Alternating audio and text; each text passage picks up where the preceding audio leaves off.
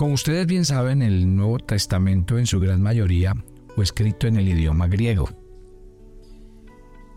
Obviamente si pudiéramos leer la Biblia desde el origen de su idioma con el que se escribió, seríamos mucho más exactos en la traducción y en la interpretación de las escrituras. Sin embargo, no quiere decir que las Biblias que hoy tenemos traducidas a nuestros idiomas no sean lo suficientemente exactas, solo que hay ciertas palabras que cuando vamos a su origen nos ayudan a comprender mejor las ideas. Buenos días, soy el pastor Carlos Ríos y este es nuestro devocional maná, una aventura diaria con Dios. Efesios capítulo 5 versículo 18 fue el pasaje del cual les hablé el día de ayer no se embriaguen con vino. En cambio, sean llenos del Espíritu Santo. Si ustedes tuvieran la Biblia en griego, que es el original en el que se escribió este verso de la Biblia, encontrarían una palabra que significa pleró. Y esa palabra pleró tiene tres connotaciones muy importantes. Solo que antes de decirles de qué se tratan esas tres connotaciones, voy a seguir la línea en la que vine ayer. Les dije que el apóstol Pablo utiliza un contraste entre ser embriagados con vino y ser llenos del Espíritu Santo. Ayer hablamos de lo que significa la borrachera, pero hay una connotación espiritual que tal vez ustedes no saben. En el sistema religioso antiguo, la, embriaguez estaba asociada con la religión pagana. Los paganos creían que por tener comunión con los dioses, usted tenía que colocarse en un estupor de embriaguez para llegar al nivel más elevado de comunión con los dioses. Imagínese pues. O sea que en las raíces del sistema religioso griego, romano, mitológico, creían que usted podía tener comunión con los dioses mediante el éxtasis. Y esos éxtasis precisamente estaban dominados por eso, porque la gente tomaban y tomaban, se emborrachaban y pensaban que eso los elevaba a un nivel de, un comunión, de, un nivel de comunión muy alto con sus dioses. Por eso hay dos versículos de la Biblia que hacen una aclaración y ahí es cuando uno lo entiende. Mire y verá que si usted lee Lucas, el Evangelio de Lucas, en el capítulo 1, que está hablando del nacimiento de Juan. Y a mí me gustaría que le, leyéramos en el capítulo 1 de Lucas, en el versículo 15. Mire lo que dice el verso 15, hablando de Juan, porque él será grande ante los ojos del Señor. No deberá beber vino ni ninguna bebida alcohólica y será lleno del Espíritu Santo antes de nacer. Lean eh, luego el libro de los Hechos. Y si usted va al libro de los Hechos en el capítulo 2 y lee conmigo los versículos 10 y 11, dice que cuando el Espíritu Santo vino sobre todos, se dieron cuenta que venía gente de todas partes, de Frigia, Panfilia, Egipto y de las áreas de Libia alrededor de Sirene, visitantes de Roma, tanto judíos convertidos como, eh, como aquellos que no lo habían sido, cretenses y árabes. Y dice así, y todos oímos a, este, a esta gente hablar en nuestro propio idioma acerca de las cosas maravillosas que Dios se ha hecho. Quedaron allí maravillados y perplejos. ¿Qué querrá decir esto? se preguntaban unos a otros. Pero entre la multitud se burlaban de ellos diciendo, solo están borrachos, eso es todo. Mire que ellos estaban asociando lo que les estoy diciendo. Digo, estos judíos lo que están es borrachos y ebrios, porque como están en un éxtasis espiritual con sus dioses, a eso se está refiriendo el apóstol Pablo entre el contraste en Efesios capítulo 5 de no se embriaguen con vino, en cambio sean llenos del Espíritu Santo. Mire que en ese capítulo 2 de Hechos, eh, en el versículo 15, Pedro les aclara, le dice, no Señor, estas personas no están borrachas como algunos de ustedes suponen son las 9 de la mañana y es demasiado temprano para emborracharse. Lo que ustedes están viendo es lo que el profeta Joel predijo, que en los últimos días Dios derramaría de su espíritu sobre toda carne. Eso les aclara el apóstol Pablo. Y eso hace claridad precisamente al tema en el que estamos conversando el día de hoy. Ahora, mire que Efesios capítulo 5 versículo 18 dice claramente que nosotros cuando recibimos al Espíritu Santo recibimos el poder que viene de Él. Entonces ahí vamos a usar la palabra plero. Cuando Efesios 5:18 dice, sean llenos del Espíritu Santo. Otra vez, si yo me fuera al griego y miro en qué tiempo fue escrito ese verbo, el verbo plero, está diciendo, es como si estuviéramos leyendo, ustedes tienen que estarse eh, llenos del Espíritu Santo. Ustedes tienen que mantenerse, más bien en la palabra. Ustedes tienen que mantenerse llenos del Espíritu Santo. O sea, es una acción continua. Y por eso es tan importante lo que vamos a estudiar esta mañana. La palabra plero tiene tres connotaciones. Primera, cuando se usaba ese, ese verbo, quería decir que era o estaban también refiriéndose a los vientos que llenaban las velas de los barcos. ¿Usted conoce los barcos de vela? Claro, los barcos de vela tienen una característica y es que se eleva, sí, se eleva una gran carpa. ¿Y cuál es el fin de esa carpa que se le coloca a, estos barcos? Es que aprovechen el viento, que aprovechen la naturaleza. Si usted se va a mar abierto, entre más mar abierto vaya, pues obviamente los vientos van a soplar con más fuerza. Y eso es exactamente lo que hacen estas personas que manejan los vientos, eh, que manejan los barcos de, de viento, los veleros. Ellos aprovechan la fuerza del viento. Nadie tendría la fuerza de mover un barco de tal tamaño y sobre todo con tal agilidad y llevarlos hasta cruzar océanos enteros. No sé si ustedes han visto un documental de una adolescente australiana que marcó, eh, hizo un récord. Y el récord fue recorrer cientos y miles de millas náuticas ella sola, aprovechando los vientos. Qué, qué cosa tan espectacular, ¿qué se les viene a la cabeza? Ahora, hay otra manera de llevar los barcos. La que nosotros conocemos el día de hoy, pues es los barcos llevados con el motor. Fuertes hélices que lo llevan. Pero hay uno que es muy parecido a los veleros llevados por el viento y son los que reman. También se habla de otro récord de personas que a punta de remo han navegado cientos de, de millas náuticas y han también hecho prodigios. Pues si a mí me preguntan, yo realmente no quisiera mover un barco por medio de los remos. Usted se imagina todo el tiempo dependiendo de usted, de su fuerza. Usted se cansa, se agota.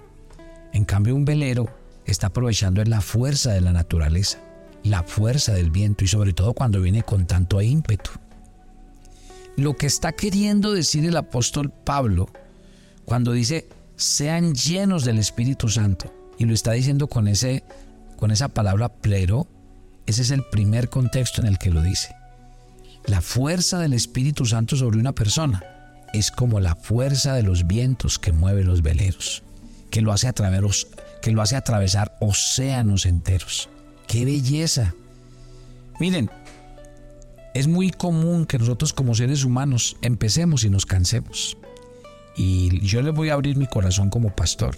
A veces es duro. Ser pastor no es fácil, porque a veces toca insistir mucho, eh, a veces toca rogar mucho y una otra y otra vez con las personas. Y a veces uno se cansa, porque es que uno como ser humano se cansa. Pero mire lo que produce la llenura del Espíritu Santo. La llenura del Espíritu Santo me puede decir a mí, Carlos, no es con fuerza, sino con el poder de mi Santo Espíritu. No es con tu humana fuerza ni con tu humana sabiduría, sino con la fuerza de Dios y la sabiduría de Dios. Así que cuando la Biblia dice sean llenos del Espíritu Santo, nos está diciendo, ojo con este primer punto. Es como la fuerza del viento que mueve los veleros y los lleva a gran velocidad y hacia un destino. Eso es lo que quiere hacer el Espíritu Santo. En segundo lugar, la palabra pleró también era utilizada en un contexto que se llamaba permear. ¿Y qué es permear? Les voy a poner un ejemplo. El mismo que les coloqué esta semana hablando de eh, la sal y el arroz. Es exactamente el mismo. Cuando el arroz se deja permear por la sal, ¿qué quiere decir? Que la sal viene y envuelve en toda su naturaleza el arroz y lo deja con un sabor espectacular. Es lo mismo. Lo mismo si usted le coloca sal a la carne o le coloca un aderezo a la ensalada. Cualquier cosa como esas, cualquier ejemplo como eso lo puede llevar a usted aquello que se deja permear.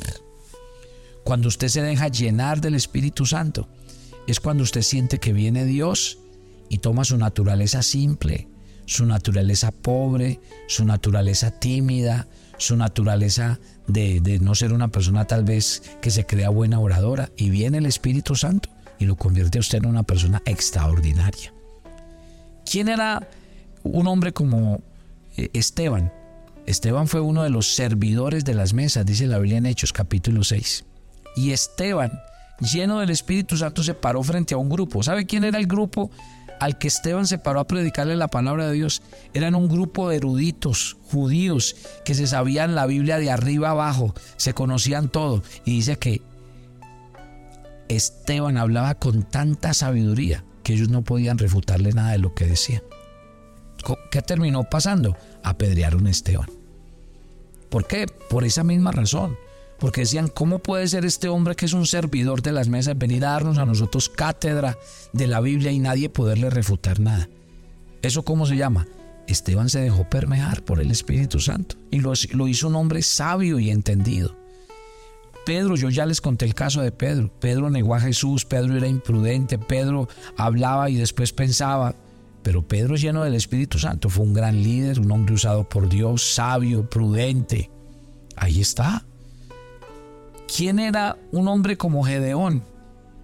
Cuando Gedeón lo encuentra, la Biblia y Dios lo encuentra en la, en la palabra del Señor en su historia, Gedeón estaba muerto de miedo en una cueva, porque sus enemigos eran miles y miles y no lo podían, no los podían enfrentar. Y dice que Gedeón ese día se le presentó un ángel y le dijo, varón esforzado y valiente. Imagínense, Gedeón volteó para atrás y dijo, yo, un hombre esforzado y valiente, le tendrán que estar hablando a otra persona, no es a mí. Y Dios le dijo, no eres tú, porque a ti te voy a usar yo para salvar a tu pueblo. Imagine, yo creo que cuando el, Señor le dijo eso a Gedeón, Gedeón dijo, no, no, no, yo creo que usted está pero equivocadísimo. Yo no soy la persona que usted piensa, no. Tal vez usted se equivocó, usted está buscando un guerrero, un soldado, un hombre con experiencia. No, míreme que aquí estoy en esta cueva, muerto de miedo, y usted me está diciendo que usted me va a usar a mí. Así es. Así es. Dios usó a Gedeón, a un hombre que estaba muerto de miedo en una cueva, y lo usó como el instrumento para salvar a su pueblo, de un pueblo numeroso que venía oprimiéndolos por años y los estaba empobreciendo. Yo cuando cuento mi testimonio de vida, cuento lo mismo que Gedeón. Si a mí el día que Dios me tocó a mi corazón, me buscó, me hubiera dicho, Carlos, yo te voy a llevar a predicar a otras naciones, te vas a parar frente a multitudes, vas a predicar en mi nombre yo le hubiera dicho, no, usted se equivocó, yo no soy la persona, será otro Carlos, será el que vive al lado, al frente, en otro barrio, en otro país, pero usted conmigo, no, no puede ser que usted me esté hablando a mí. Solo Dios, solo la misericordia de Dios, solo la paciencia de Dios hicieron de mí un instrumento para la gloria de Dios. Y yo quiero decirle, si usted se deja permear por el Espíritu Santo, el Espíritu Santo convertirá su vida simple, su vida necia, su vida perdida, embolatada, distorsionada, en la vida más espectacular que usted se haya logrado imaginar. Y la tercera connotación de, la palabra plero eh, se llama control, algo que me domina. Sí, es algo que me controla. Y ahí está, ¿Sabe qué dice la Biblia en el Evangelio de Lucas? En el Evangelio de, de Mateo dice que Jesús fue llevado por el Espíritu al desierto, en Mateo 4.1. En Lucas 4.1 dice lo mismo, que Jesús siendo lleno del Espíritu Santo fue llevado al desierto. Pero ¿sabe qué dice Marcos 1.12? Dice que el Espíritu Santo lo llevó al desierto. ¿Y sabe qué utiliza esa palabra? Lo empujó. O sea, es la palabra pleró. Es algo que me domina. No fue Jesús el que fue al desierto. Fue Jesús guiado, impulsado, dirigido en el poder del Espíritu Santo que fue llevado allá. ¿Y esto qué quiere decir? Lo mismo, mi querida familia. Si ustedes hoy, yo les pregunto a quienes de ustedes, a ver, en términos humanos, ¿quién quiere orar? Nadie. ¿Quién quiere leer la Biblia? Nadie. Porque en términos humanos no podemos, no queremos, pero impulsados por el Espíritu Santo. Vamos a ser personas extraordinarias, vamos a hacer cosas que nunca imaginamos. Lástima que el tiempo no nos da, pero yo quiero que usted viva estas tres connotaciones de la palabra plero en su vida. Deje que el Espíritu Santo le impulsa, así como el viento impulsa en los veleros. Deje que el Espíritu Santo lo permee, permee su vida y la convierta en una vida extraordinaria. Deje que el Espíritu Santo le domine, para que esté por encima de sus deseos, de su carne. Padre, gracias por esta mañana. Gracias porque este versículo que estamos leyendo hoy dice que debemos ser llenos del Espíritu Santo. Tú de la única manera que puedes usar a una persona es si es llena del Espíritu Santo. No llena de su carne, no llena de sus pensamientos, no llena de sus emociones, sino llena de ti. Gracias por estar con nosotros. Te entregamos este día y que tu bendición repose sobre todos. Que Dios les bendiga, les guarde y su presencia los acompañe en este día maravilloso. En Cristo Jesús. Amén. Y amén. Y recuerden, mañana viernes estaré con ustedes en vivo, 9 de la noche hora Colombia. Los espero para que hablemos, me pregunten, yo respondo y hablemos de algo muy interesante. Dios los bendiga.